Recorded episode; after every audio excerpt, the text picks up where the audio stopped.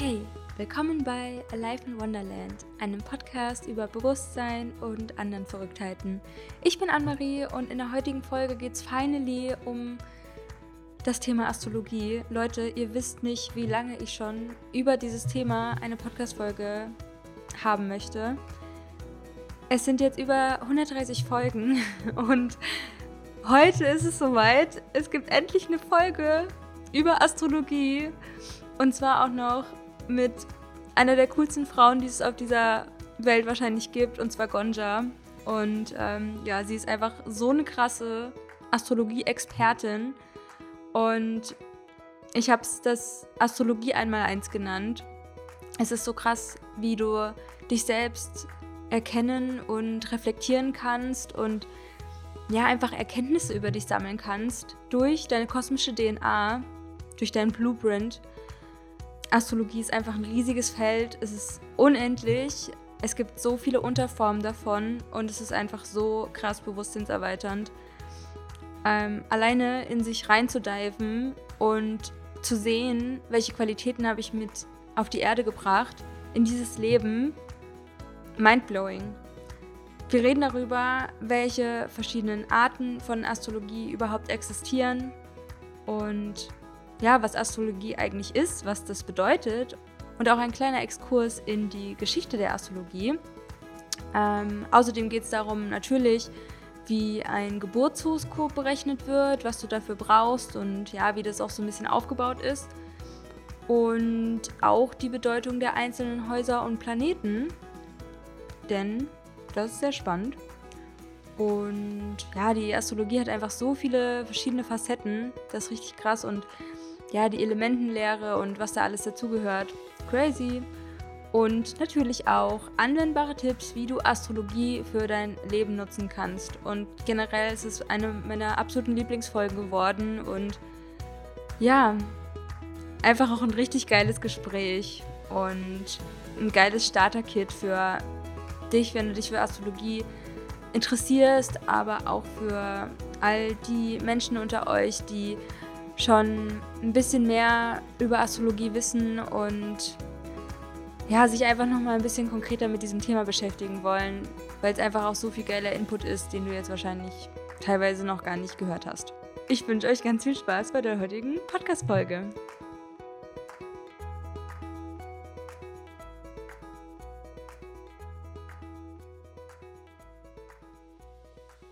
Hey, willkommen bei Alive in Wonderland. Heute mit einem ganz tollen Thema über Astrologie und viel, viel coolen Spiritual Stuff. Und dazu habe ich eine, einen wundervollen Gast, und zwar Gonja Termocin. Und ja, wir hatten auch schon so ein erquickendes Brain-Stretching-Vorgespräch und ich bin so ah, so dankbar, dass du dich jetzt vorstellst, ich noch mehr über dich erfahre. Du bist so eine coole Person einfach und wie du zu dem Thema Spiritualität gekommen bist und so weiter. Ja, ich bin total beseelt und ja, Gonja, stell dich einfach mal vor, wer bist du und was machst du? Erstmal ganz viel Liebe an dich ähm, und danke, dass ich dabei sein darf und ganz viel Liebe an die Leute, die uns zuhören. Ähm, ja, ich bin auch, äh, meine Seele merkt auch so, okay, ich habe jetzt gerade ähm, voll, die, voll die Aktivierung meiner, meines dritten Auges bekommen, äh, nach dem Talk mit dir. Es hat auf jeden Fall jetzt schon ultra viel Spaß gebracht. Ähm, wenn du mich fragst, wer ich bin, ich bin Gonja Termucin, ähm, gelernte Astrologin und gerade in der Weiterbildung zur Ayurveda-Beraterin. Ähm, ich erstelle in der Arbeit als Astrologin persönliche Birth Charts, das ist natürlich individuell Astrologie, das bedeutet auf die Person selber hinaus, also wo es nur um, um die Geburtsstunde und das Geburtsbild der Person geht, aber auch Partnerhausgruppe, das können freundschaftliche Beziehungen sein, familiäre, aber auch ähm, ja, Geschwisterbeziehungen. Hinsichtlich dem mache ich auch noch Jahreshoroskope allgemein und ich bin auf psychologische Astrologie spezialisiert. Das bedeutet, da geht es um die Selbsterkenntnis ähm, der Person. Es ist sehr wertfrei und lösungsorientiert, aber meine große Liebe habe ich für Mundanastrologie. Das ist ganz salopp gesagt ähm, quasi wie so ein wöchentlicher Wetterbericht, der eben auf den Kosmos bezogen ist und auf die gesellschaftlichen Ereignisse oder auch auf die zukünftigen politischen und wirtschaftlichen äh, gesellschaftlichen Ereignisse. Genau, ähm, zusätzlich zu dem habe ich noch die kleine Plattform Astrologie und Alchemie gegründet und teile als Online-Magazin, Podcast und natürlich auch auf Instagram mein Wissen und mein Handwerk als Astrologin. Das ist, was ich so mache. Boah, ich finde es schon so heftig, ey. Wie heißt es einmal? es gibt ja, ich weiß nur von Karma-Astrologie und evolutionäre Astrologie. Und deins war gerade mit dieser Art Wetterbericht und Selbsterkenntnis, wie hieß das?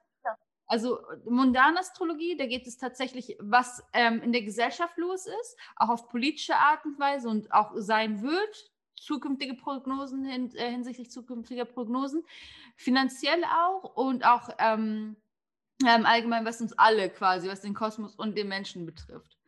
Und die andere Sache ist halt äh, Individualastrologie. Da geht es tatsächlich darum, mein Gegenüber, wie, also psychologische Astrologie auch, wie, was hast du für Potenziale, wie kannst du dein hohes Ich ausleben, was sind eigentlich die Bedürfnisse deiner, deiner Essenz. Und es ist halt immer, ich sage immer, das ist halt nicht so, ähm, Astrologie ist eine Facette von Spiritualität oder von, von dem Leben an sich es bietet dir eine super gute Selbst Möglichkeit zur Selbsterkenntnis und ein super Tool, um in die Selbstreflexion zu gehen. Da ist natürlich auch abhängig davon, wie du damit resonierst und was du damit machst. Aber was die Astrologie alles kann und was ein Birth Chart alles kann, der kommen wir ja später nochmal zu.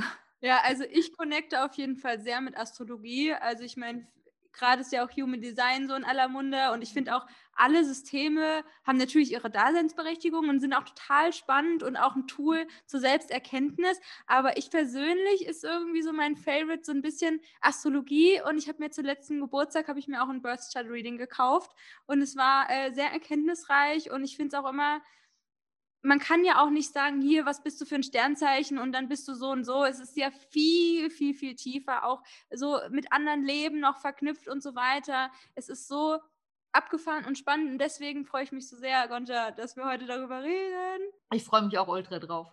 Yes. Aber erstmal, wie bist du zu diesem ganzen Thema gekommen und wie bist du zur Spiritualität gekommen? Gab es da ein Schlüsselerlebnis in deinem Leben? Ja, tell us.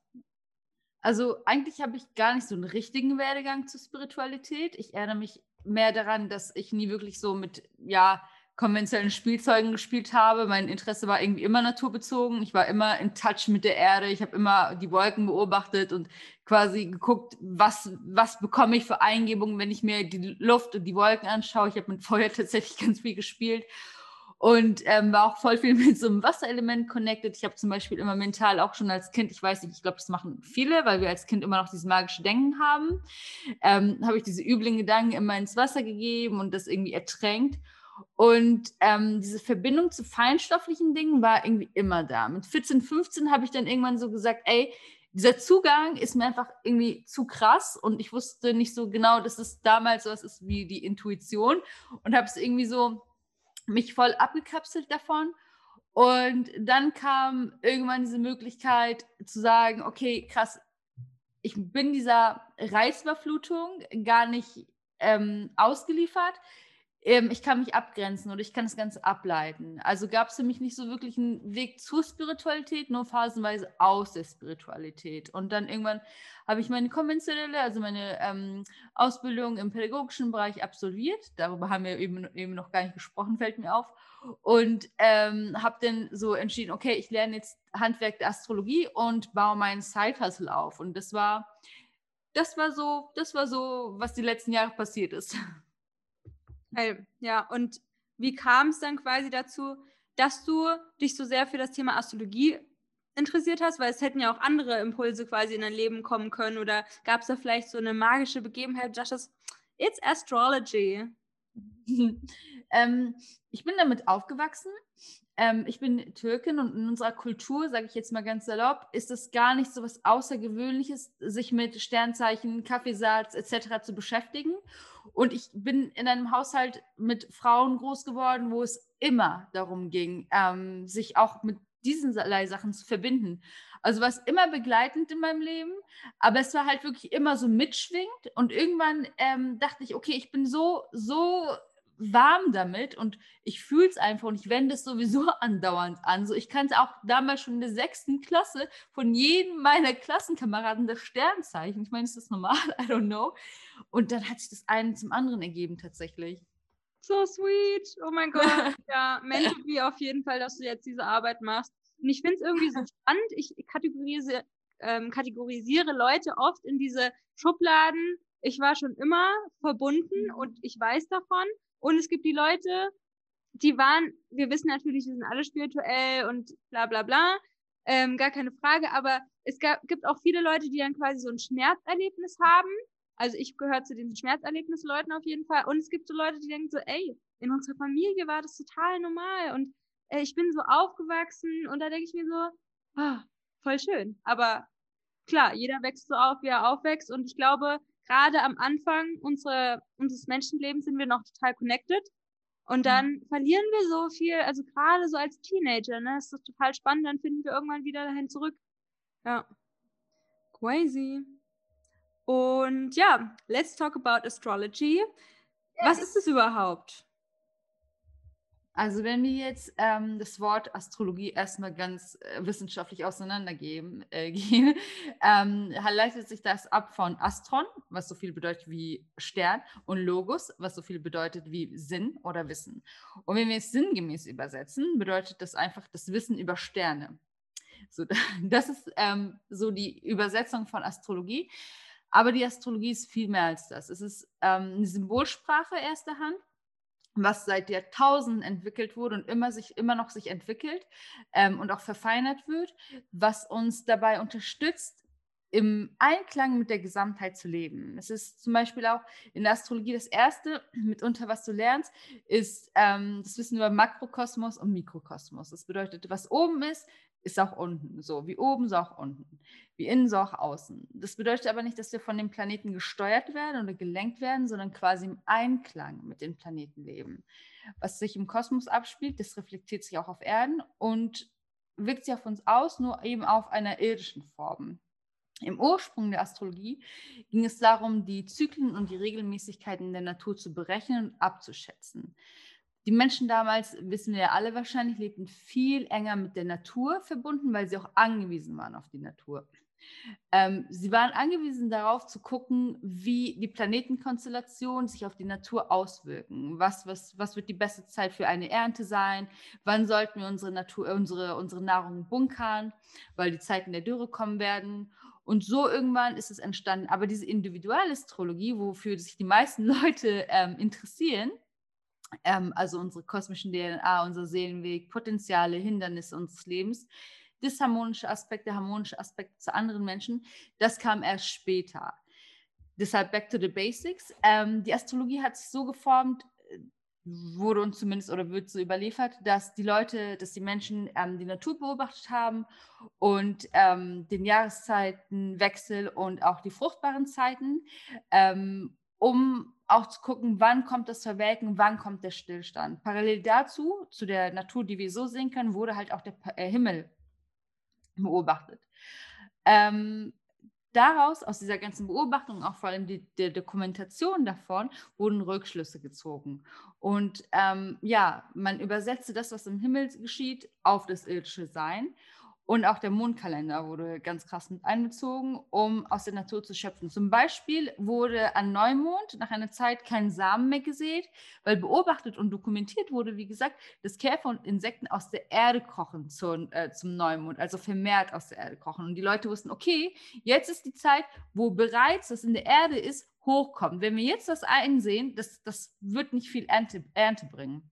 Sie wussten auch zum Beispiel so, ähm, haben beobachtet, an Vollmond werden die Fische sichtbarer im Meer so und ähm, die Gewässer gehen hoch. Deshalb jetzt können wir fischen, jetzt können wir uns das Futter holen. Und die ersten Astrologen stammt aus dem heutigen Raum Iran-Irak. Ähm, es war circa 2500 vor Christi. Ähm, das waren dann Leute, die das sich nochmal genauer angeschaut haben und dieses Wissen, was sie hatten und auch dieses Handwerk, was sie hatten, wirklich in geschlossenen Kreisen gelebt haben, weil es ähm, ganz anders angesehen war in der Gesellschaft. Die waren dafür, dafür zuständig, um Könige zu beraten und auch den Entscheidungen ein bisschen abzunehmen und auch ähm, ja, zu gucken, wann wird Zeit für Krieg sein oder wann ist die beste Zeit, vielleicht seinen Gegner anzuchingen oder ähm, wann sollten wir uns lieber ruhen, wann solltet ihr welche Entscheidung treffen. Und dementsprechend war dieses Wissen Jahre, jahrelang nur für Gelehrte und für Eingeweihte. Ähm, genau. So diese westliche Astrologie, wie wir sie jetzt kennen, wie wir sie immer wieder erleben, ähm, kam circa, ja, ich weiß nicht genau die Zahl, aber ich glaube, das war 700 vor Christi. In Griechenland ist es entstanden. Ähm, diese ganzen Aufzeichnungen, die bisher gemacht wurden über Astrologie und Alchemie, also alles drumherum auch, wurden ähm, nochmal verfeinert und aufgrund dessen, dass ähm, die Griechen halt auch schon mal dieses Wissen und dieses Handwerk über mathematische Systeme hatten, konnten sie das verfeinern. Ähm, im 20. Jahrhundert wurden natürlich dann auch die Zeitzonen eingeführt, sodass wir die Berechnung viel einfacher machen konnten, überhaupt Berechnungen machen konnten. Und dann später kamen noch sieben Planeten, also weil sieben weitere Planeten dazu, das heißt Neptun, Uranus, Pluto. Ähm, Neptun kam zu den klassischen sieben Planeten dazu und wurden auch nochmal als Handwerk ähm, mit reingezogen. Damals war es auch so, dass sie diese Planeten genommen haben und auch ähm, Eigenschaften zu den Planeten zugeordnet haben, die halt Götter repräsentieren. Und zum Beispiel ist es so, dass damals der Saturn ähm, als Richter über Leben und Tod degradiert wurde oder äh, archetypisiert wurde. Und heute hat sich das natürlich ein bisschen gewandelt, weil es angepasst auf unser jetziges Leben ist. Das bedeutet, dass der Saturn nicht mehr der Richter über Leben und Tod ist, sondern ähm, Struktur symbolisiert, Bürokratie symbolisiert, Gesetze, Gewissen, Verantwortung, auch Einschränkungen. Genau. Also es ist immer noch richtend und entscheidend, nur New Age richtend entscheidend. Ich frage mich immer, woher kommt dieses Wissen? Wie zum Beispiel Merkur steht jetzt für das und das oder Saturn steht jetzt für das und das. Wer entscheidet das? Ich kann nicht sagen, wer das entscheidet. Ich glaube, also was wichtig ist zu wissen, ist, ähm, es geht immer um Analogien. Das bedeutet, du hast zum Beispiel diesen Planeten, Merkur, hast du als Planeten und du guckst astronomisch, wie, äh, wie schwebt der gerade, wo ist der Merkur überhaupt? Das ist die astronomische Sichtweise oder astronomische Bindeglied zur Astrologie. Und du hast halt auch nochmal dieses, was symbolisiert die Astrologie? Es ist nämlich eine ganz krasse Metaphernsprache. Ähm, du weißt, ich kann jetzt wirklich nicht genau sagen, wie das alles entstanden ist, wo die Verknüpfung war, aber ich glaube, wichtig ist, wenn du da reingehst und wenn dich länger damit beschäftigst, merkst, okay, ich muss es nicht verstehen, aber es funktioniert so ist vielleicht auch sowas wie so Archetypen. Archetypen ja. für etwas Bestimmtes oder die Jungfrau oder der Schütze, eine, ein Archetyp für, wie so beim Tarot, gibt es ja auch irgendwie 78 Karten und die stehen irgendwie für irgendwelche ja. Anteile in uns. Genauso symbolisiert es vielleicht auch so der Himmel, was ja auch wieder dieses wie außen so im Innen ist. Äh, und ich denke mir auch so, das sind auch Informationen, die wir jetzt als Erdenbürger einfach so haben, wo wir gar nicht wissen, okay, wie weit reicht denn dieses Wissen eigentlich wirklich hinaus? Also wir sind ja eigentlich im aktuellen Konsens, nenne ich es jetzt mal wissenschaftlich, so nach dem Motto, es gab eigentlich gar nicht so wirklich Hochkulturen vor unserer Zeit. Und wer weiß mhm. denn, wie die Atlantia oder Lemuria oder bla bla bla irgendwelche Hochkulturen vor unserer Zeit schon Astrologie verwendet haben und quasi auch das anderen Menschen durch ich weiß nicht, Höhlenmalereien hört sich jetzt so, so oldschool an, aber vielleicht dadurch oder halt durch anderes Wissen oder gechanneltes Wissen an die Menschen halt immer weitergegeben hat. Ja, aber alleine so, wie das so entstanden ist, so aus einer, aus dem, was wir jetzt aktuell wissen, das ist ja schon heftig. Also wie krass Astrologie genutzt wird, Absolut. Also wenn man das zurückverfolgt und sich anguckt, so ähm, was ist das Neueste, was man wirklich auch sich richtig anschauen kann, dann geht das Ganze nochmal zurück auf Griechenland, weil da wurden diese zwölf Tierkreiszeichen, die wir so kennen, von Widder bis Fische, ähm, entwickelt und auch als astrologisches Häusersystem mit den vier Elementenlehren den Leuten nahegebracht. Da kam auch das erste Mal das mit Aszendenten, die bekannten Planeten und ähm, die Berechnungssysteme, die wir heute haben, basieren auch auf, auf die Zeit zurück. Und äh, in welcher Zeit, weißt du zufälligerweise, in welcher das war? Also Griechenland?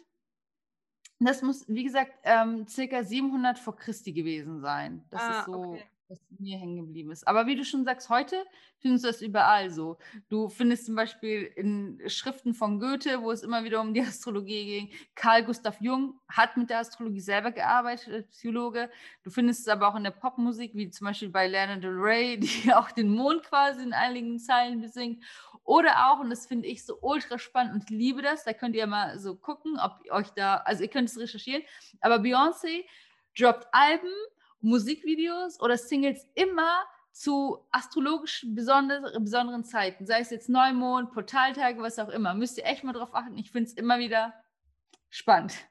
Ja, wir sagen ja auch dann immer so, dann und dann soll man vorsichtig sein und wir merken ja auch mehr und mehr. Alleine so durch die Spiritualität hat ja gerade sowas wie Mondrituale so eine krasse, ich sag jetzt mal Renaissance bekommen, weil wir auch wirklich merken, krass, we are part of nature, wir sind Teil der Natur und wir merken natürlich an Vollmond, merken wir anders als irgendwie Neumond. Und ich fand es dann irgendwie spannend. In den letzten Jahren habe ich erst so, war das so der Fokus, ja, okay, Neumond und Vollmond. Und irgendwann habe ich gecheckt, aha, da passiert ja was mit mir. Also ich bestehe aus 70 Prozent aus Wasser, of course, ja, passiert irgendwas, wenn der Mond so und so scheint, ja. Wenn es Ebbe und Flut ist, dann passiert ja auch was mit meinem Körper. Also das finde ich schon krass. Aber dann auch zu sehen, welche äh, Tierkreiszeichen sind gerade in dem Mond und dann welche Themen sind bei mir gerade aktuell und dann ist so heftig, wenn die dann auch noch matchen zu den Themen von dem aktuellen Tierkreiszeichen zum Beispiel.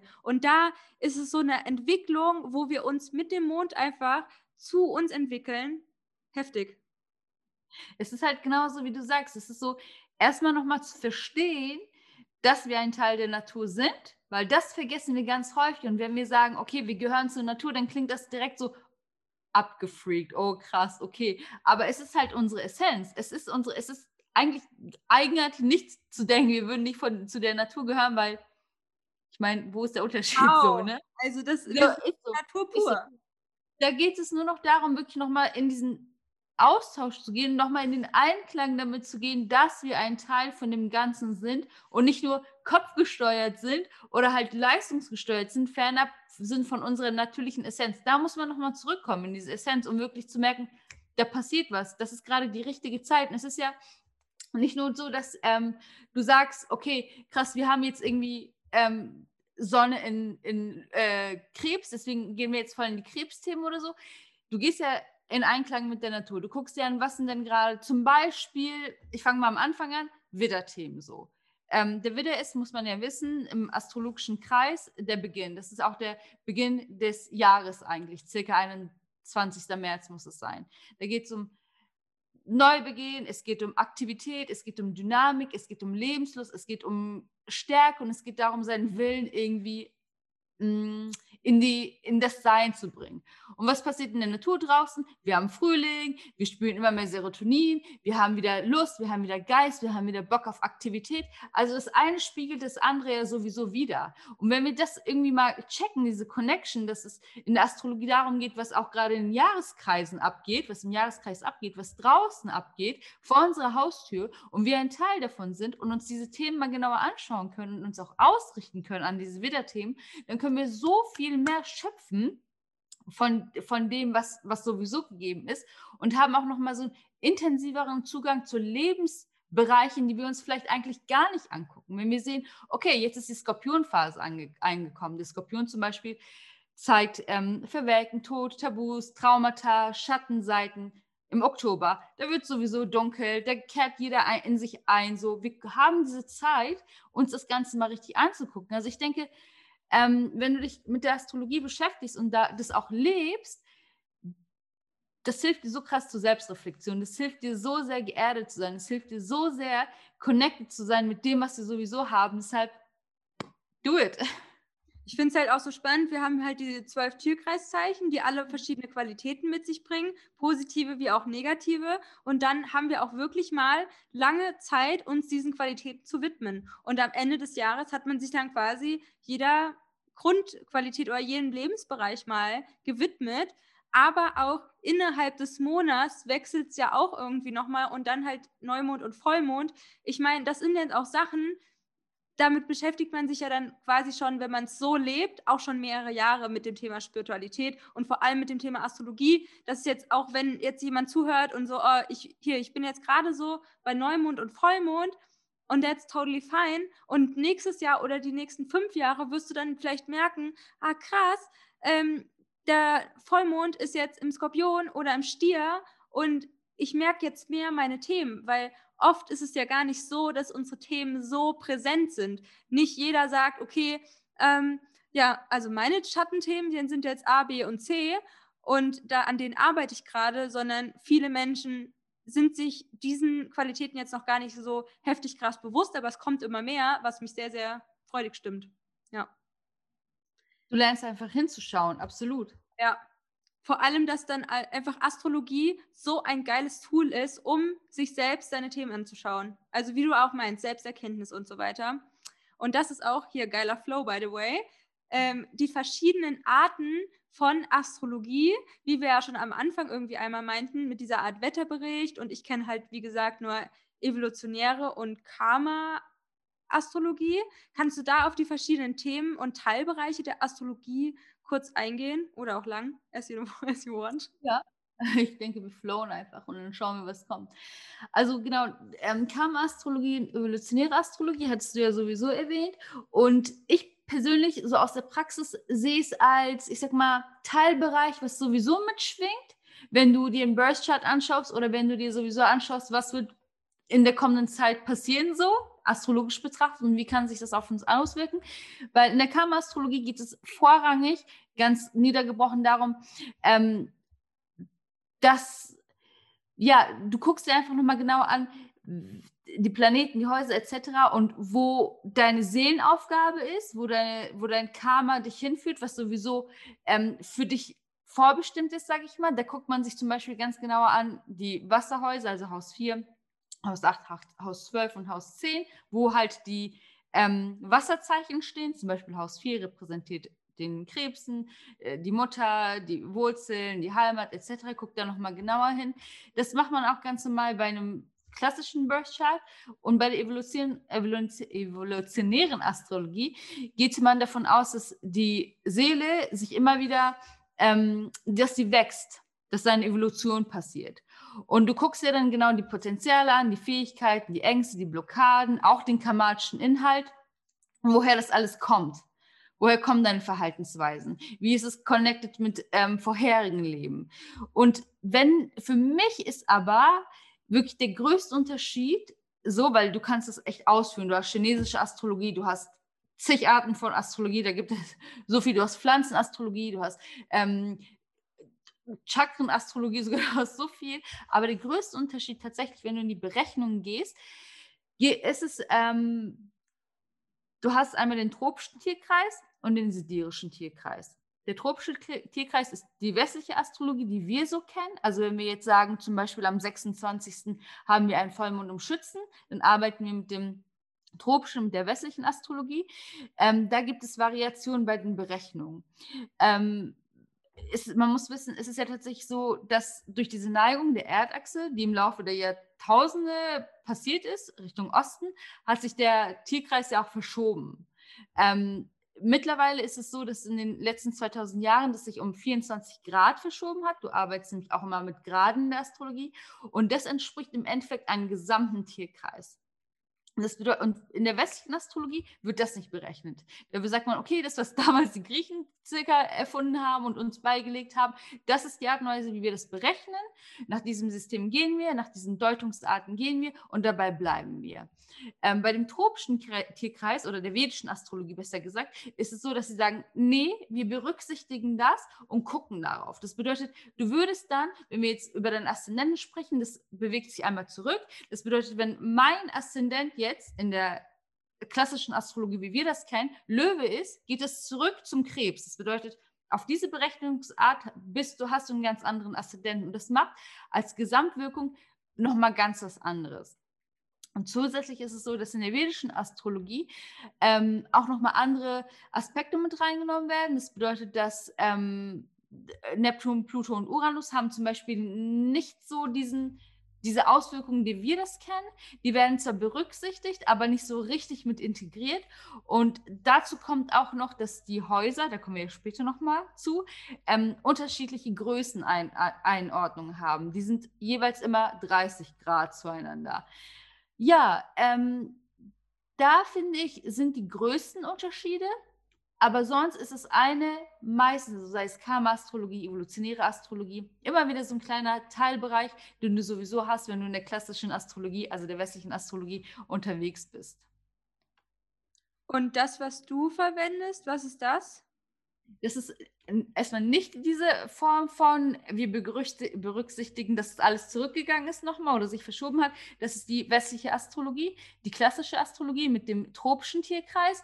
Und ich denke, das ist auch das, außer du bist jetzt wirklich super lange und super intensiv mit der Astrologie beschäftigt, dann hast du vielleicht nochmal mehr Wissen. Aber das ist das, was wir ähm, bei uns so im Westen mitbekommen, wenn wir uns angucken, wo steht gerade der Mond, ähm, welche Transite kommen auf uns zu, ähm, welches, welchen Aszendent habe ich. Also da kannst du eigentlich alle Leute, bis auf Leute, die wirklich sagen, oder Astrologen, die wirklich sagen, okay, ich arbeite mit dem, ähm, mit dem sidirischen Tierkreis, kannst du eigentlich immer davon ausgehen, dass du in diesem westlichen Bereich bist. Und da bin, auch, also, da bin ich auch unterwegs, sehr, sehr lange schon. Aber ich eigne mir das momentan immer mehr an mit dem sidirischen Tierkreis, weil ich denke, es ist schwierig zu sagen, ja, ich äh, lege mich jetzt auf eins von beiden fest.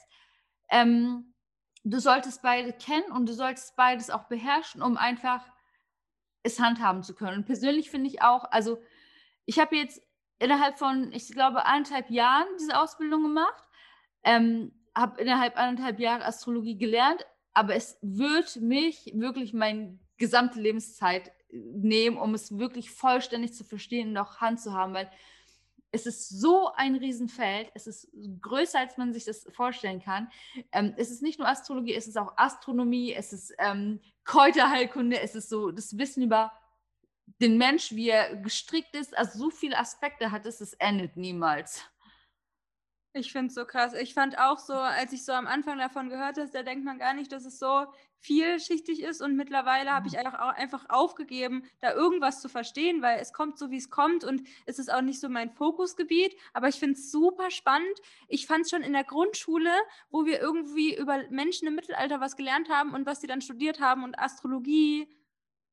Alleine, was das damals noch für einen Stellenwert hatte. Stell dir mal vor, man geht jetzt an die Uni und ähm, studiert nach dem Abi Astrologie, aber halt so drei Jahre richtig mit Masterarbeit und danach und so, das wäre halt auch heftig, was, was dem halt auch mehr gerecht werden würde, weil es halt ein endless Self-Study auch ist einfach und ja, ich meine, selbst wenn wir sterben, haben wir wahrscheinlich auch noch nicht genug davon halt gelernt. Ne? Es verändert sich ja wahrscheinlich auch immer und man lernt auch nie aus. Es ist ein geiles Feld und ja, voll schön, dass wir auch diesen Rahmen hier haben, um ja, uns mehr darüber auszutauschen natürlich, es, es endet natürlich nie, aber ähm, wenn wir uns wirklich daran so orientieren, so, wo kommt das alles her, wie können wir uns das, also es ist ein Riesensystem, es ist ein Berechnungssystem und wenn du dich damit auseinandersetzt, dann weißt du auch, dass es alles logisch und faktisch ist.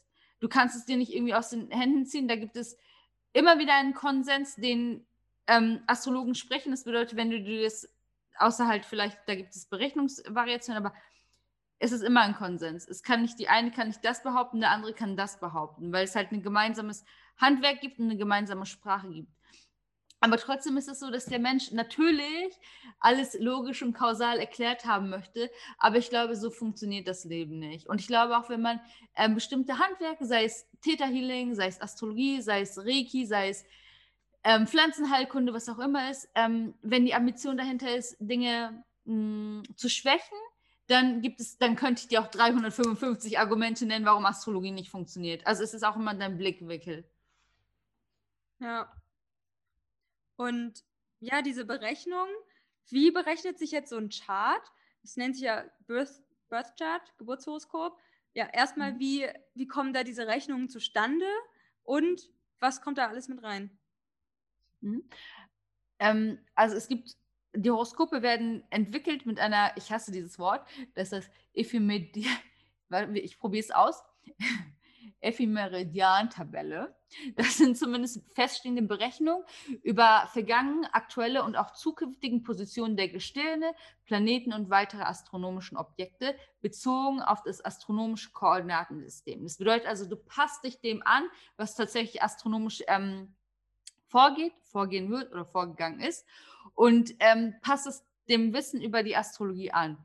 Ähm, das ist jetzt nicht so, dass du dich dann hinsetzt und ähm, irgendwie die ganze Zeit ausrechnest, okay, zu welcher Uhrzeit, also als du geboren wurdest zum Beispiel, in welchem Haus stand der Merkur, in was für einem Aspekt stand der zu, zu Venus. Das, da könntest du 3000 Jahre brauchen. Deshalb sind wir so weit, dass es natürlich Computersysteme gibt, die das errechnen.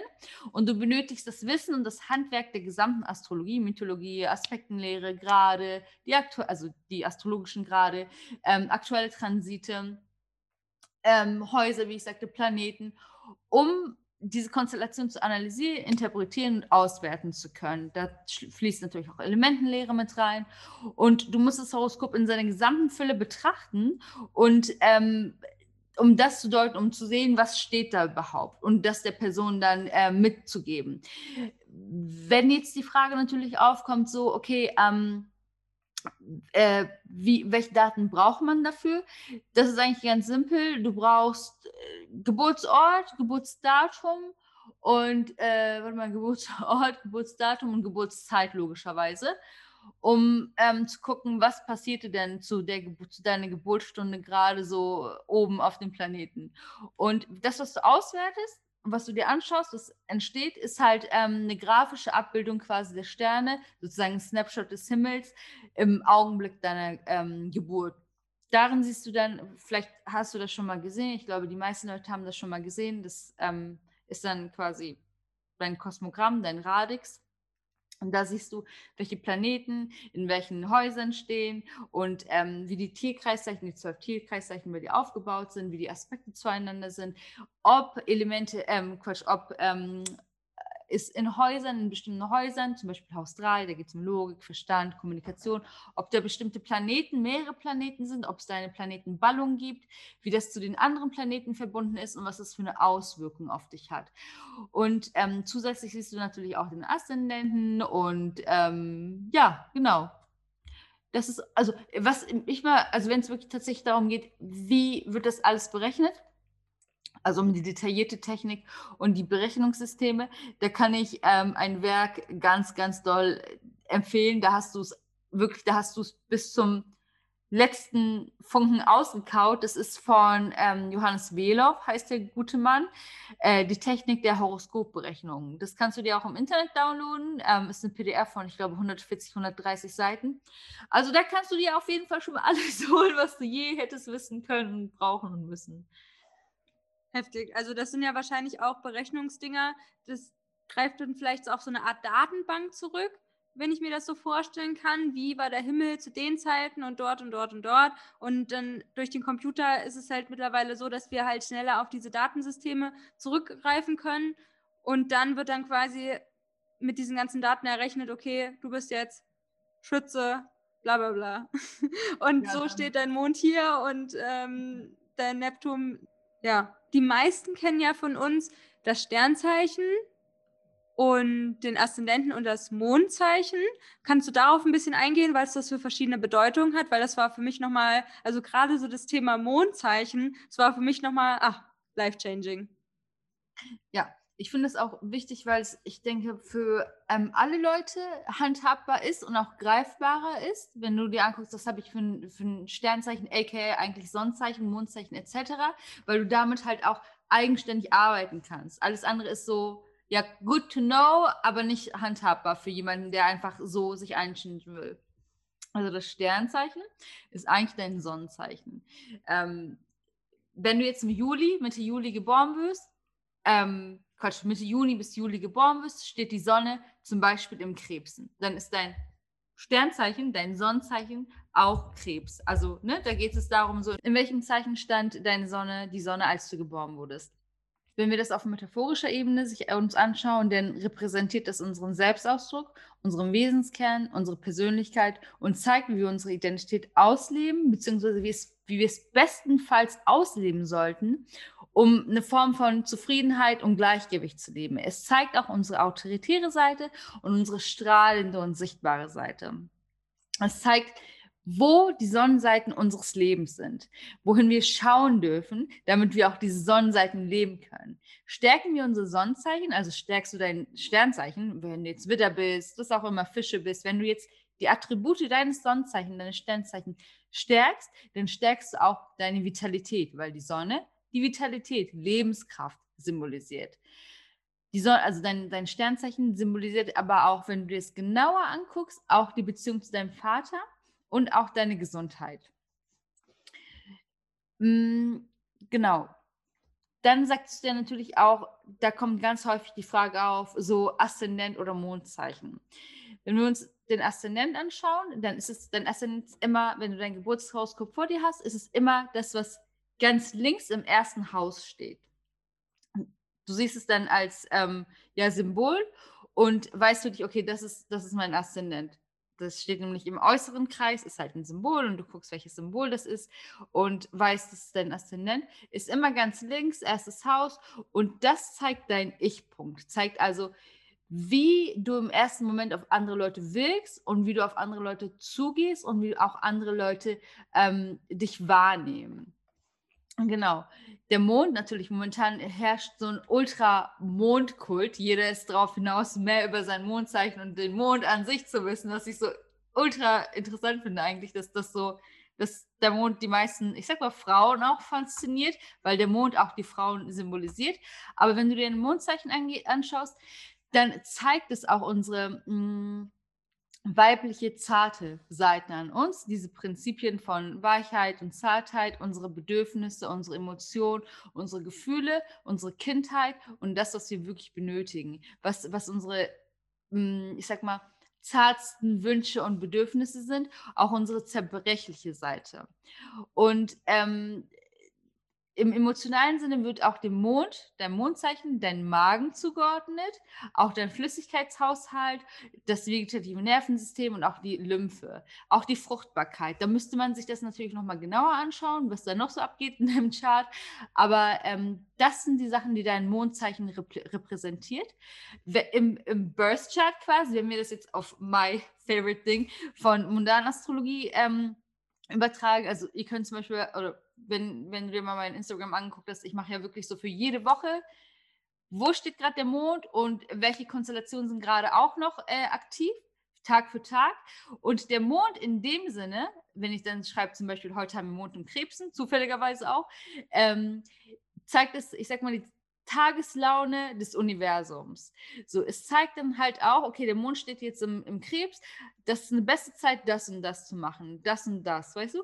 Und ähm, es zeigt halt auch, woran wir uns, an welchen äh, Attributen wir uns an dem Tag orientieren können und was wir leben können, stärken können, weil einfach die, ich sag mal, Energie dafür einfach gerade vollgegeben ist.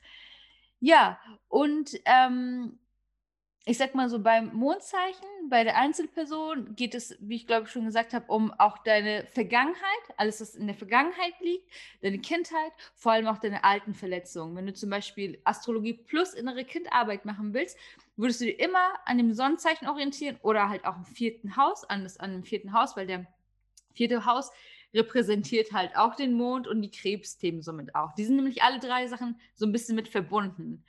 Und ähm, das bedeutet also, angenommen, du hast dein Mond in Widder. Ich weiß leider gerade, also du sagtest, du hast, du hast im, im Steinbock. Ach, Wassermann.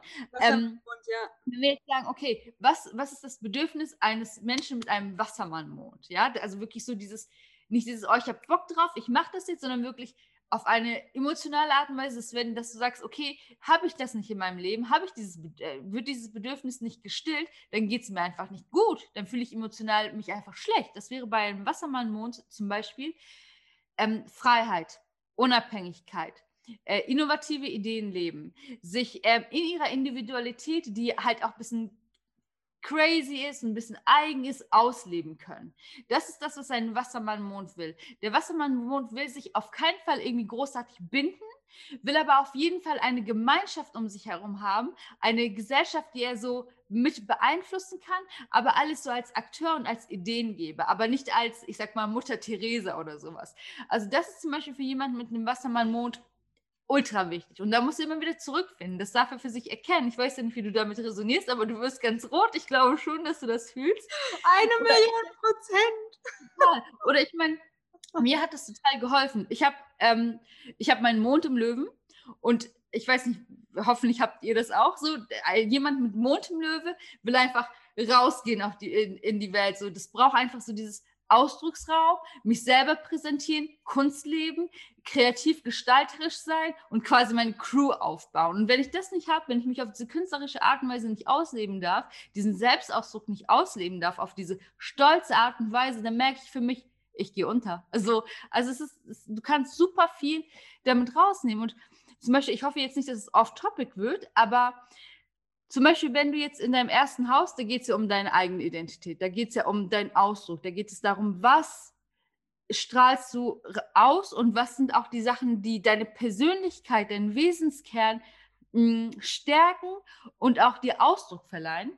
Wenn du da echt mal zum Beispiel guckst, ob du deinen Planeten hast und welcher Planet das ist, dann kannst du für dich schon rausnehmen, okay, deshalb bin ich so und so und deshalb brauche ich so und so. Bei mir war es immer, also ich habe Mond im Löwen und ähm, in meinem ersten Haus habe ich ähm, die Venus. Also Venus repräsentiert immer so ein bisschen Sinnlichkeit, Ästhetik etc., aber auch ganz viel Gemütlichkeit. Da habe ich für mich gecheckt, okay, krass, ganz ehrlich, mir geht es gerade nicht gut. Ich muss einfach zurück in mein erstes Haus Venus. Das bedeutet, ich muss mir einfach Gemütlichkeit jetzt gönnen. Ich muss mir jetzt einfach Sinnlichkeit gönnen. Ich darf einfach nicht leisten. Ich muss einfach rein in, in das, was mein Birth Chart mir rät. Und so kannst du es für dich einfach anwenden. Für mich hat es ultra geholfen. Natürlich gibt es Leute, die sagen, ey, ähm, kann ich gar nichts mit anfangen, so, nur weil es in meinem Chart steht, heißt es nicht, dass es, nicht dass es mit mir resonieren muss. Aber auch das gilt, finde ich, ausprobieren und gucken kannst du damit. Für mich ging es immer ultra gut. Und da kann man auch aus, ähm, sagen, es muss nicht für den aktuellen Moment passen. Zum Beispiel steht in meinem Chart drin, ich habe voll das Thema mit meiner Mutter. Und dann habe ich auch irgendwo mal gesagt bekommen, ich hatte ein Thema mit meiner Mutter und ich habe mit ihr eine Bombenbeziehung. Aber ich weiß, es ist irgendwo ein fucking Thema mit ihr, aber nicht aktuell. Und ich habe mit einer Therapeutin auch drüber gesprochen und sie meinte so, vielleicht kommt es irgendwann einfach, das Thema mit meiner Mutter. Und klar, jeder hat auch irgendwie so Mutterwunde und Vaterwund und keine Ahnung, verschiedene Wunden einfach. Und ja, es muss jetzt nicht aktuell sein. Und es kann irgendwann im Laufe, wenn du irgendwie 90 Jahre alt bist und dann weißt du, ah, ich hatte voll das Thema so und so. Und ja, das finde ich irgendwie spannend. Natürlich, das wird immer aufkommen. Ich meine, wir sind hier und wir werden jedes Thema mal irgendwie durchleben. Aber ähm, salopp zu sagen, okay, du hast da in deinem Chart ein Thema mit deiner Mutter oder du hast ein Thema mit Selbstwert, das ist so ultra oberflächlich gefasst. Da muss man sich auch die Gesamtheit des, des Horoskops angucken. Wenn du mir sagst, da hat jemand gesagt, da geht es um deine Mutter, natürlich kann man sich da den Mond angucken oder viertes Haus, da geht es auch immer um die Mutter. Und du guckst dir aber auch an, was ist damit verbunden? Wie sind die Aspekte? Es gibt ja diese, wenn ihr das schon mal gesehen habt, in dem Horoskop sind immer diese Pfeile zueinander gebunden, Transite, Sextile, Quadrate etc. Wie sind die zueinander verbunden? Was steckt da noch mehr hinter, als du hast ein Thema mit deiner Mutter? Und wie gesagt, da muss man näher reingehen, da muss man sich auch Zeit holen, um mehr ähm, Informationen rauszuholen als du hast ein Thema mit deiner Mutter oder du hast ein Thema mit deinem ja, Selbstwert. Ja, das ist eigentlich ziemlich alle. random. Das ja. haben wir alles. Ja. ja stimmt eigentlich. Ähm, was ich noch sagen wollte zu den ganzen Sonnenkreiszeichen, oder heißt es Sonnenkreiszeichen? Nee, Sonnenzeichen einfach, ne? Ja, genau. Sonnenkreiszeichen. Hm, Tierkreiszeichen. Ähm, da hatte ich auch schon mega krasse Erkenntnisse, wo du jetzt einfach gesprochen hast. So mega, mega spannend. Für mich als Laie, nenne ich es jetzt mal, ähm, übersetze ich mir quasi das Sonnenzeichen immer, was ist meine, was ist mein Kern, mein Aszendent wie wirklich nach außen, quasi der Lampenschirm und die Glühbirne ist quasi mein Sonnenzeichen, mein Lampenschirm ist quasi wie wirklich auf andere? Mein Aszendent und meine Emotionen sind quasi mein Mond. Und diese drei Komponenten zusammengefasst haben mir nochmal so viel über mich verraten, anstatt nur, hey, ich bin einfach Jungfrau und lese mir dann irgendwelche Sachen zur Jungfrau durch und denke mir so, äh, bisschen uncool einfach. Aber seitdem du gesagt hast, hey, das hat auch noch mit dem Thema Gesundheit zu tun oder mit dem Vater, dachte ich so, Alter, da sind mir so viele Lichter noch aufgegangen. Total spannend. Oder man kann ja auch so viele ähm, Fokusse, sage ich jetzt mal, haben für ein Burst Chart. Ja, also in Thema Beziehungen oder Thema Emotionen und Thema ähm, Past Lives wahrscheinlich und Berufung und keine Ahnung was. Also es ist ja so vielfältig. Man kann wahrscheinlich 100 Burst Charts haben. Total. Und ich finde das Spannende bei dem Aszendenten, wenn wir jetzt nochmal dahin gehen, ist, dass unser Aszendent auch immer wieder ein Teil unseres blinden, unseres ähm, blinden Punkts ist. Das ist das, wie wir schon sagten, das, wie wir auf andere ähm, wirken, aber was wir vielleicht selber von uns gar nicht sehen.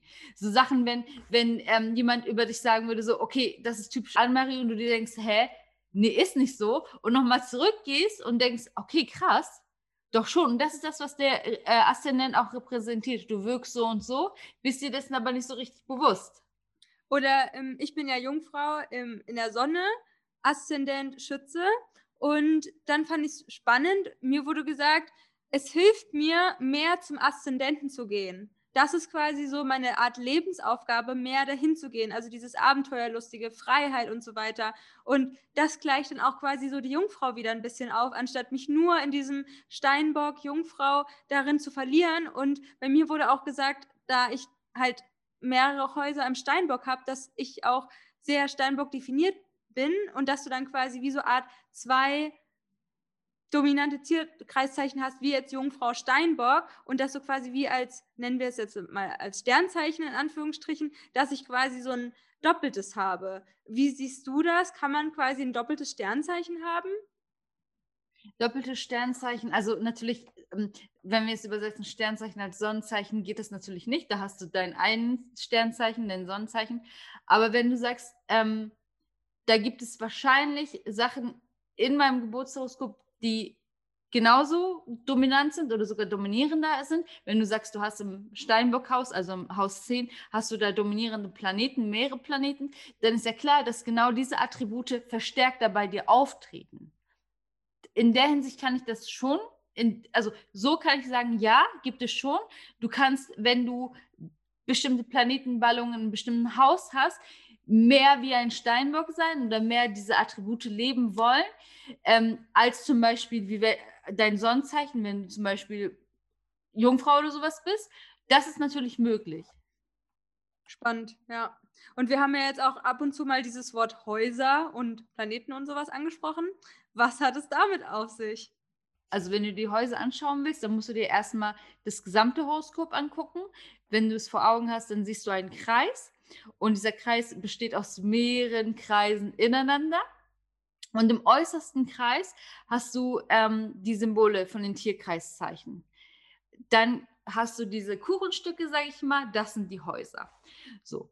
Und im ersten Haus, da geht es darum, ähm, um deine Persönlichkeit, um deinen Lebensweg, deine äußere Erscheinung, Energie und Dynamik und deine Willenskraft.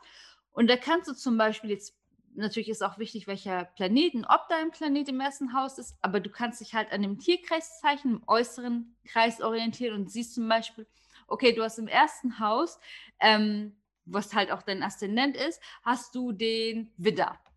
Da weißt du für dich, okay, Erscheinungsbild von mir, das ist auch immer so cool, sich daran zu orientieren, zu gucken, passt das, ähm, ist von einem Widder. Bei einem Widder wäre es zum Beispiel so, bei Frauen, Widderfrauen, also im ersten Haus Widder, ist es so, die Oberschenkel sind sehr dominiert. Ähm, die Oberschenkel sind eher so kräftig. Da kannst du mal gucken, passt das für dich? Und bei den Männern ist es so, die sind eher Widder-Männer im ersten Haus, so, ne? Erster Haus Widder sind ein bisschen kleiner, aber richtig stämmig. Da musst du mal gucken. Oder du hast im ersten Haus, hast du, wie gesagt, Aszendent, kannst du dich daran orientieren, hast du die Jungfrau. Jungfrauen werden so dieses typische ähm, lange Glieder, lange Gliedmaßen nach oben, also sehr groß gewachsen und eher schmal zugeschrieben. Da muss man für sich gucken, das ist auch immer ganz interessant, sich das anzu, anzugucken. Das zweite Haus, das zweite astrologische Haus, da geht es um Geld, da geht es um Wert, Werte und Wert, also nicht nur die materiellen, sondern auch dein Selbstwert. Da geht es um Eigentum, materielles, Finanzen, Sicherheit.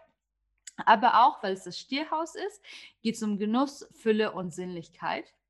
Dann kommt das dritte Haus. da geht es um Logik, Verstand, Analytik. Und ähm, das dritte Haus gibt dir auch Rückschlüsse über dein eigenes Mindset, deine Glaubenssätze und deine mentalen Fähigkeiten.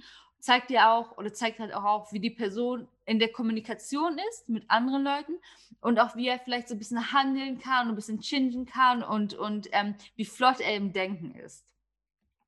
Das vierte Haus. Da geht es um die, da sprachen wir ja schon drüber, Herkunft, Familie, Mutter, emotionale Sicherheit, um deine Wurzeln, um ähm, ja, deine sinnliche, deine, deine, nicht sinnliche, aber deine emotionale Art, Art, deine Bedürfnisse und auch um die Kindheit. Es geht um die ähm, Glaubensmuster, die sich in der Kindheit vielleicht auch etabliert haben in dein, in dein System das fünfte Haus, das ist das Löwenhaus zum Beispiel.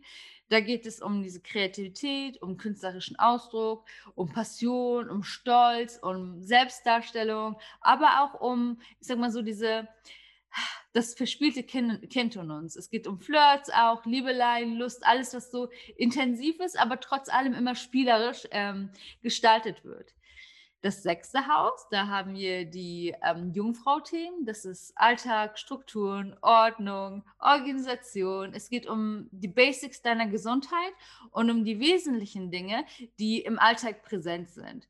Ähm, wenn du zum Beispiel, ich sag mal, jetzt wirklich ultra salopp gesagt, wie gesagt, man muss sich immer das Gesamtbild angucken, aber angenommen, du hast einen Saturn im sechsten Haus da kannst du erstmal sagen, okay, also wirklich, wenn du nur diesen Aspekt dir anschaust, wirklich nur diesen Aspekt, dann siehst du, Saturn, wir ja schon, steht für ähm, Struktur, Ordnung, Disziplin, aber auch Einengung und Hemmung und, und sich ein bisschen zurückhalten oder auch zurückgehalten werden.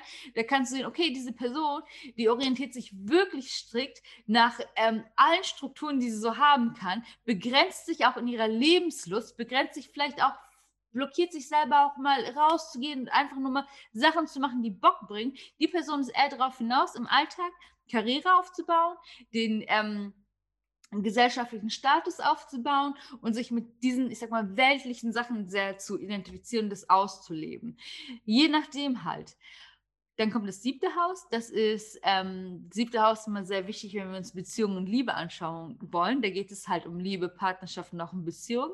Es geht um zwischenmenschliche Beziehungen, die wir pflegen und auch unsere Art, wie wir ähm, ja, Harmonie und Kommunikation leben.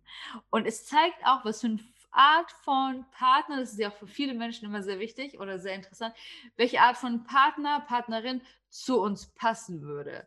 Ähm, genau, das achte Haus, das wird nochmal intensiver, weil das ist das Skorpionhaus. Da geht es um Transformation, es geht um Unterbewusstsein, es geht um Okkultes und auch ähm, Spirituelles, um Schattenseiten, um alles, was eigentlich im Verborgenen liegt und auch um unsere Schattenseiten, die wir selber vielleicht nicht unbedingt sehen wollen, ähm, wie Ängste, Traumata etc um Macht, um auch um unsere eigene Macht. Und es geht halt auch um wirklich intensive Themen, wie zum Beispiel auch Sex und Potenz.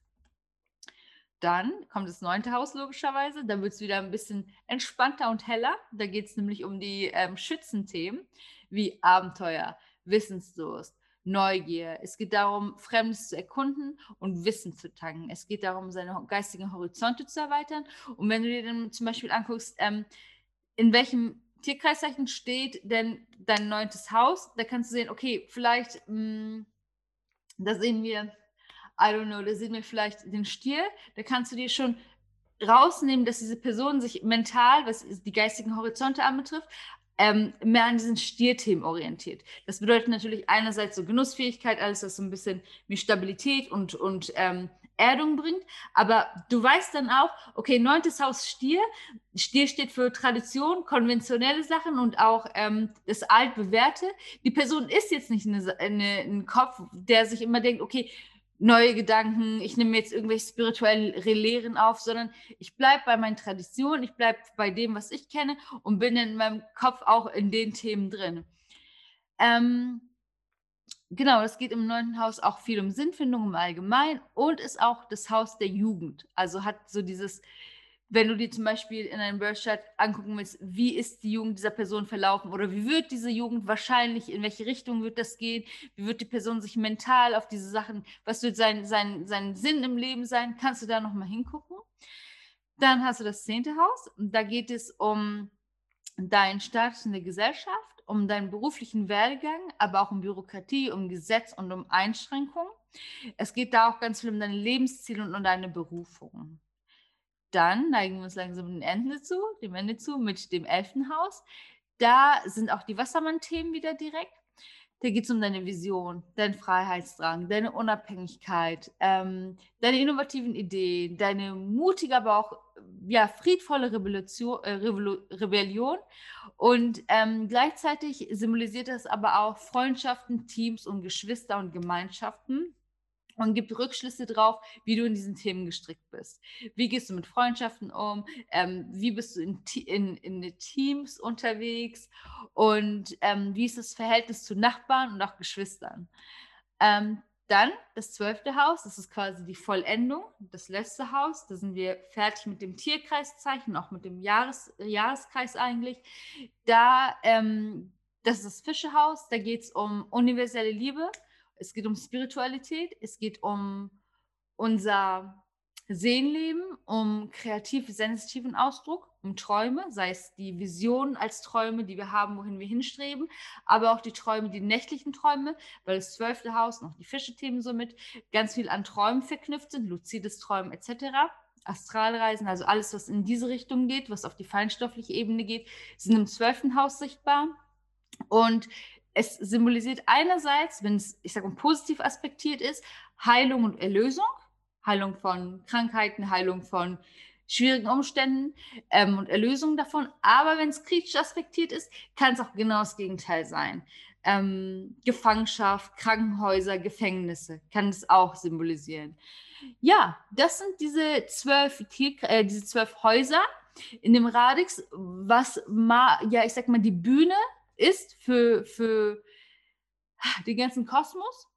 Und wenn du dann in die Arbeit gehst mit diesem Burst Chart, dann guckst du dir, wie gesagt, natürlich an, so natürlich im äußeren Rahmen, in welchem Tierkreiszeichen ist das, also was für ein, was für ein Vibe ist das geprägt.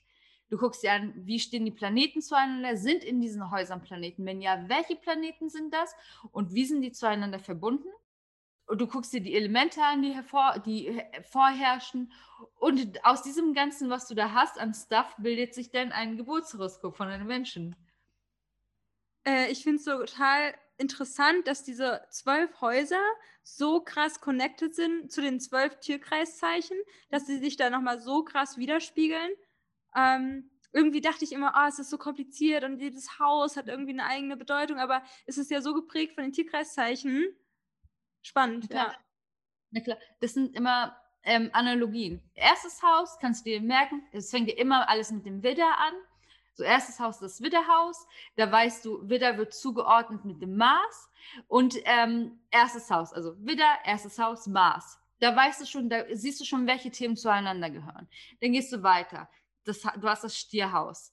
Du hast dann, okay, Stier, Zweites Haus Venus. Das sind auch sehr einheitliche Themen, die miteinander gehen. Natürlich heißt es jetzt aber nicht, dass, ähm, weil die jetzt zueinander gehört, steht immer ähm, das erste Haus im Widder und da ist der Mars drin. Das bedeutet das nicht. Das ist quasi, du hast diese Elemente und die sind überall ähm, verstreut und du musst halt gucken, wie sind die denn zueinander verstreut beieinander verstreut, weil das sind halt auch dann immer die Unterschiede bei Geburtshoroskopen. Es ist nicht so, also das doppelt sich nicht. Es doppelt sich bei wenigen Leuten. Natürlich kann es sein, dass du und ich zufälligerweise beide im dritten Haus den Merkur haben oder halt den Pluto haben. Wobei Pluto ist immer ein Generationsplanet. In unserer, wir sind ja in derselben Generation geboren, das wäre immer im selben Zeichen, aber das ist jetzt was anderes. Ähm, da guckst du halt, wie steht das alles zueinander. Und wenn du dann weitergehst, Du weißt ähm, zum Beispiel das dritte Haus, das Zwillingshaus, da geht es um Merkur, da geht es um Logik, Verstand etc. Und so bildest du diese Ketten und so merkst du dir das auch. Ich habe halt auch, als ich es damals gelernt habe, wurde uns das so nicht beigebracht. Bei uns wurde nie gesagt, so, das gehört zusammen. Ich habe mir wirklich, da, damals habe ich mir solche Flyer gestaltet, also wirklich so riesen Mindmaps über eine Wohnung aufgemalt und raufgeklebt, damit ich das auch wirklich mir merken kann. Und irgendwann habe ich verstanden, die gehören zusammen die gehören zusammen. Und es war für mich so, oh mein Gott, ich habe es verstanden. Es ist so einfach. Und wenn man sich daran orientiert, dann kann man sich das auch ultra schnell merken. Geil, ja. Und äh, mit den ganzen Planeten und so weiter. Es gibt ja quasi zwölf Tierkreiszeichen, aber es gibt ja wahrscheinlich keine zwölf Planeten, ne? Nee, es gibt zehn Planeten. Der Stier und der Waage teilen sich sozusagen Venus. Das ist dem Venus zugehörig. Und Zwillinge und Jungfrau teilen sich quasi ähm, Merkur. Also das ist dem dann zugehörig. Und ich habe mal so erfahren, Neptun ist auch so, ja, von anderen Leben oder das, was man so mitbekommt. Ähm, ja, für was steht da Neptun? Wahrscheinlich ist es jetzt, es sprengt auch voll so den Rahmen, natürlich über alles zu sprechen, aber vielleicht nochmal so über ein, zwei Planetchen vielleicht. Gerne. Also natürlich, das wird sowieso den Rahmen sprengen, weil wie gesagt, die Astrologie ist, endet niemals. Ähm, Neptun kannst du schon mal so dir merken, da geht es um die Fischthemen. Da hatten wir ja Spiritualität, Feinstofflichkeit, wir hatten Visionen, wir hatten Träume, wir hatten ähm, die Verbindung zum großen Ganzen, zum Universellen, zur Göttlichkeit. Ähm, da geht es um Feingefühl, um zarte, sensitive Kreativität äh, und auch um Sehnsucht. Also Neptun ist alles, was so ein bisschen still ist, aber trotz und feinstofflich ist, aber trotz allem intensiv ist. Alles, was du im Neptun hast, ist nicht greifbar. Es ist alles feinstofflich. Ähm, genau, also ein sehr verträumter Planet, sehr kreativer, künstlerischer Planet mit dem großen Zugang zur Spiritualität und zu der universellen göttlichen Liebe. Heiler ist auch so, ja, Heilung ist auch ein Thema dafür. Geil, ja. Aber ich meine, wer da noch ähm, weiter eintauchen will, der liest sich mal was im Internet durch, liest ein Buch. Ähm, vielleicht kann Gonja mir dann auch am Ende noch mal so ein paar Buchideen geben und die werden wir dann unten in den Show Notes verlinken oder am besten einfach einen direkten Burst Chart Reading machen und da einfach eintauchen in diese unendliche Welt der geilen Astrologie. Ich fand es auch so erkenntnisreich und ja, da steht noch einiges auf der Liste und ähm, alleine was ich für meine verschiedenen Charts noch irgendwie rauslesen will oder ein Partnerhoroskop oder ich finde es auch eine süße Geschenkidee oder äh, wenn irgendwie Neugeborenes auf die Welt kommt und das dann irgendwie anstatt irgendwie so einen Schabernack zu schenken, vor allem was soll Schabernack jetzt sein, ne? die Astrologie ist ein Schabernack, Mensch. Ja. Das ist auch. Ah, da kann man einfach so krass bereichern, so hey, welche Qualitäten hat dieses menschliche Wesen irgendwie mitbekommen und so. Aber wie können wir Astrologie nutzen und uns im Alltag ähm, klar, da sind jetzt auch viele Sachen uns schon klar geworden, aber ja, wie können wir Astrologie für uns als Menschen nutzen? Also wenn du wirklich sagst, so ich will das echt mal nutzen, ich will es mal ausprobieren, würde ich ähm, sagen, orientiere dich mal so nach dem Mondkalender sowieso, schau an, welch, an welchem Tag welcher Mond steht, also welchen Mond wir haben und versuch dich mal daran auszurichten. Guck auch, ganz wichtig, natürlich kannst du dich aktiv, proaktiv ausrichten, aber guck für dich auch, kommen denn gerade diese Themen wirklich auf? Also an einem Zwillingstag, also einem Zwillingsmontag, kommen dann wirklich so Themen auf wie rege Kommunikation, Informationsaustausch, ähm, Handelsthemen, Möglichkeiten zur Kommunikation, Social Media ist auch dann immer ein großes Thema. Wird es denn gerade Thema? Oder wenn du zum Beispiel siehst, okay, heute haben wir Mond, ähm, Fische bin, ist es dann so, dass heute meine Anknüpfung zu Spiritualität, zu, zu, Meditation und zu meiner Traumwelt dann wirklich so intensiv ist, wie der, wie der Fischemond sagt? Und wer, selbst wenn nicht, wenn ich für eine Meditation gehe, wenn ich heute meine Meditation ausprobiere, geht sie dann tiefer. So kannst du dich schon mal damit connecten und hast dann auch schon mal ein Feingefühl dafür, an welchem Tag welcher Mond aktiv ist. Das ist also, wie gesagt, Mondkult ist ganz aktiv gerade, würde ich dir so sagen. Ähm, dann würde ich wirklich dir auch sagen, okay, ähm, es haben wir auch schon drüber gesprochen, ähm, dass wir pro Monat immer eine bestimmte Sonne haben. Jetzt gerade haben wir, was haben wir denn jetzt gerade überhaupt? Welchen Monat haben wir? Zeit löst sich auf, wenn man die ganze Zeit Mai im Homeoffice ist. Ja. Wir sind ich genau logisch. So witzig, man weiß gar nicht mehr, welchen Tag und ja, welche Uhrzeit. Das ist einfach voll random. Total, absolut. Jetzt gerade haben wir eine Stiersonne. Ähm, du, wenn du rausguckst, siehst du, die Natur blüht jetzt so mal so richtig. Ähm, wir haben die ersten Sonnenstrahlen. Jetzt geht es darum, dass wir endlich mal Sachen loslassen wollen und jetzt auch die ersten Früchte unserer, unserer ähm, Bemühungen getragen haben. Vielleicht auch das, was wir manifestiert haben, langsam sehen, dass es ähm, aus der Erde kommt, langsam sprießt. Ähm, dass du da diese die Natur als Spiegel siehst. Dass du siehst, okay, jetzt haben wir eine so äh, äh, Stier, Stiersonne. Wo ist es denn in meinem Leben? Welche Projekte sprießen jetzt so bei mir? So, wie ist es bei mir? Will ich mich dem Genuss hingeben? Will ich mich einfach der Sinnlichkeit, der Stiersinnlichkeit hingeben? Und das auch zu leben.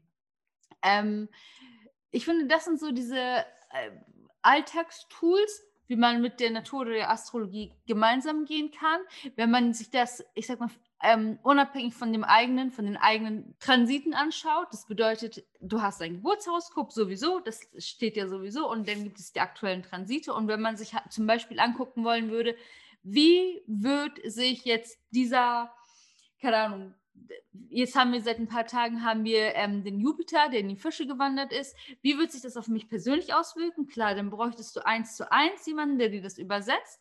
Ähm, das wäre dann natürlich ein bisschen intensiver und danach könntest du dich dann auch völlig ausrichten. Zum Beispiel auch da, ich will jetzt den Rahmen nicht sprengen, aber dieses Ganze hat sich bei mir, also im dritten Haus ergeben, also Haus 3, Kommunikation, ähm, Wissensaustausch, ähm, wo es ganz viel um mentale, mentales Miteinander Kommunikation geht. Und ich habe es eigentlich erstmal nicht für so voll genommen. Das klingt jetzt blöd, wenn ich es selber als Astrologin sage drei Tage später kamen so viele Projekte auf mich zu, wo ich so dachte, das kann nicht sein. Das, genau das war eigentlich auch, was Merkur, äh, was, was Jupiter im Fischen repräsentiert jetzt in meinem dritten Haus. Das kann nicht sein. Also ausprobieren. Ausprobieren, wenn du Bock hast, dir bei mir, bei irgendwelchen anderen Leuten ein Workshop-Reading holen. Da gibt es ultra geile Kollegen, wo ich so denke, I love, was du machst. Ähm, oder halt auch einfach mit dem Mondkalender oder mit, dem, mit der Sonne gehen. Ja, also es gibt so viel, also ob es jetzt Mond ist oder ein Birth Chart Reading oder ein Partnerschaftsreading oder mhm. was ich dann halt mache, okay, was ist zum Beispiel die Attribute für den Stier und wie kann ich dem mehr Raum geben, wie zum Beispiel in die mhm. Natur geben oder ein großzügiges Geschenk machen oder mich mit einer Massage treaten oder so. Und genauso, wenn jetzt Vollmond im Skorpion ist, ähm, da denke ich mir dann, ja, okay, dann packe ich mir ein Journal auf und okay, welche Schattenthemen kann ich denn erjournalen, ergründen und da tief in meine Ängste vielleicht reingehen? Oder was ich auch letzten Monat gemacht habe, es kommen immer dann wieder so Themen auf, auch passend zum Vollmond im Skorpion. Groll loslassen, eine Sache klarstellen, vielleicht irgendwie mit einer Freundin oder mit einem Freund oder Bruder, Schwester, I don't know, irgendwie so eine Ungereimtheit, so eine ungeklärte Sache, und dann stupst sich quasi der Mond an oder holt es auch wieder raus. Man hat ja voll, also für mich ist Vollmond immer Spotlight auf die Schatten. Genauso wie ich den Mond sehe, dann auf einmal so, ey, drei Tage vor dem Mond bin ich schon, ich bin fix und fertig. Das ist fast wie so mein, mein Herbst vor meiner Periode.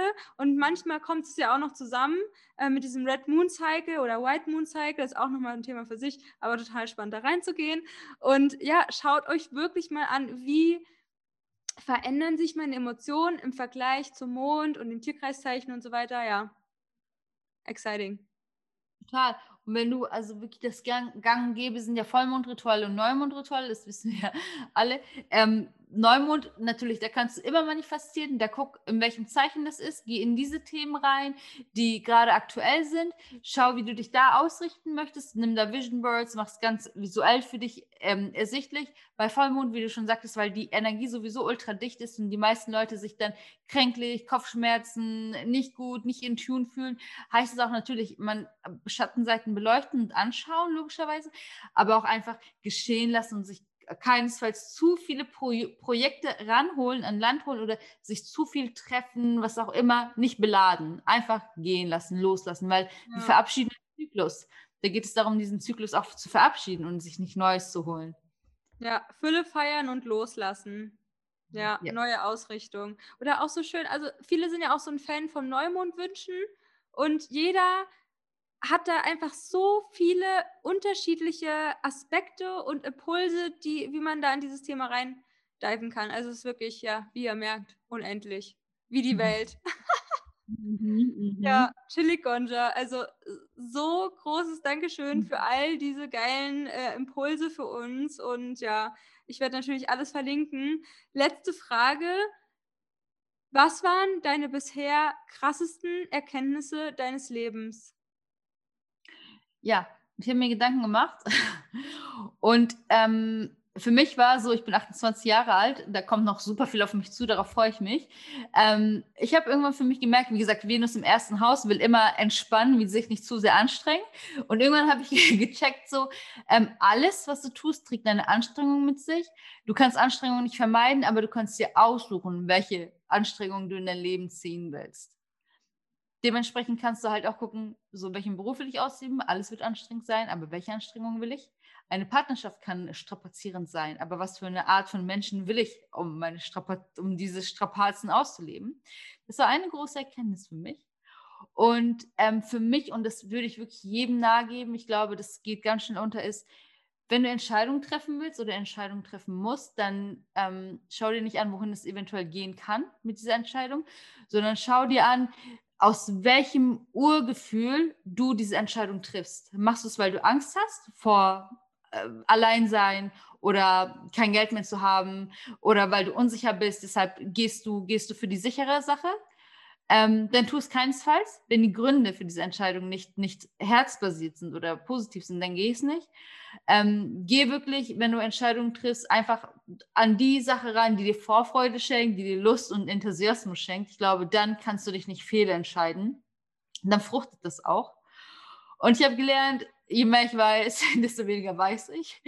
Ähm, in der Astrologie ist es so, es geht auch allgemein, je mehr ich vom Leben erfahre, desto mehr merke ich das so viel zu wissen, ich kann es nicht wissen.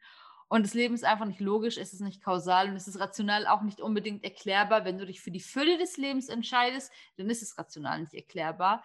Es ist eine Synthese aus allem, was wir hier haben und was wir auch auf anderen Welten haben. Und ich denke, ich denke einfach, dass du, mh, hm, wenn du dir bewusst wirst, dass du einige Dinge nicht erklären kannst und auch nicht erklären musst, dann bleibst du emotional und auch kognitiv einfach jung und vital. Also Neugier bringt uns da alle weiter, denke ich.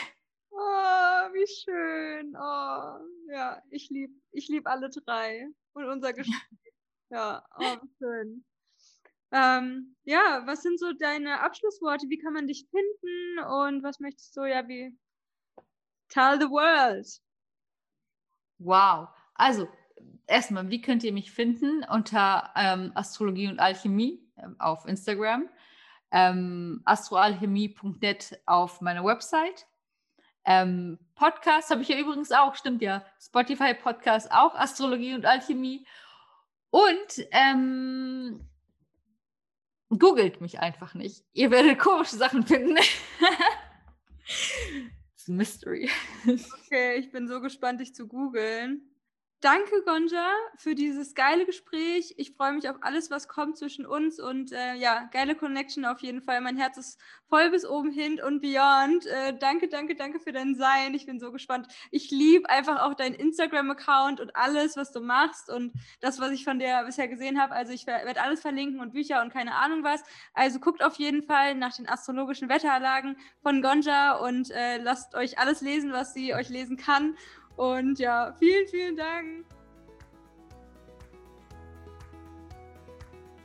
Yes, das war das Interview mit der lieben Gonja. Äh, ja, erstmal lieben Dank an dich. Danke für das wundervolle Interview und danke an alle, die ihr hier seid und an dich, die Person, die gerade zuhört. Hallo. Mega cool, dass du dich für das Thema interessierst und ich hoffe, du konntest ganz, ganz viel mitnehmen und ja, dass auch Astrologie für dich ein Tool ist oder wird, das du in dein Leben integrieren kannst und dass du mehr zur Selbsterkenntnis und zur Reflexion nutzen kannst und ja, einfach dich nochmal auf einer ganz anderen Ebene kennenlernst.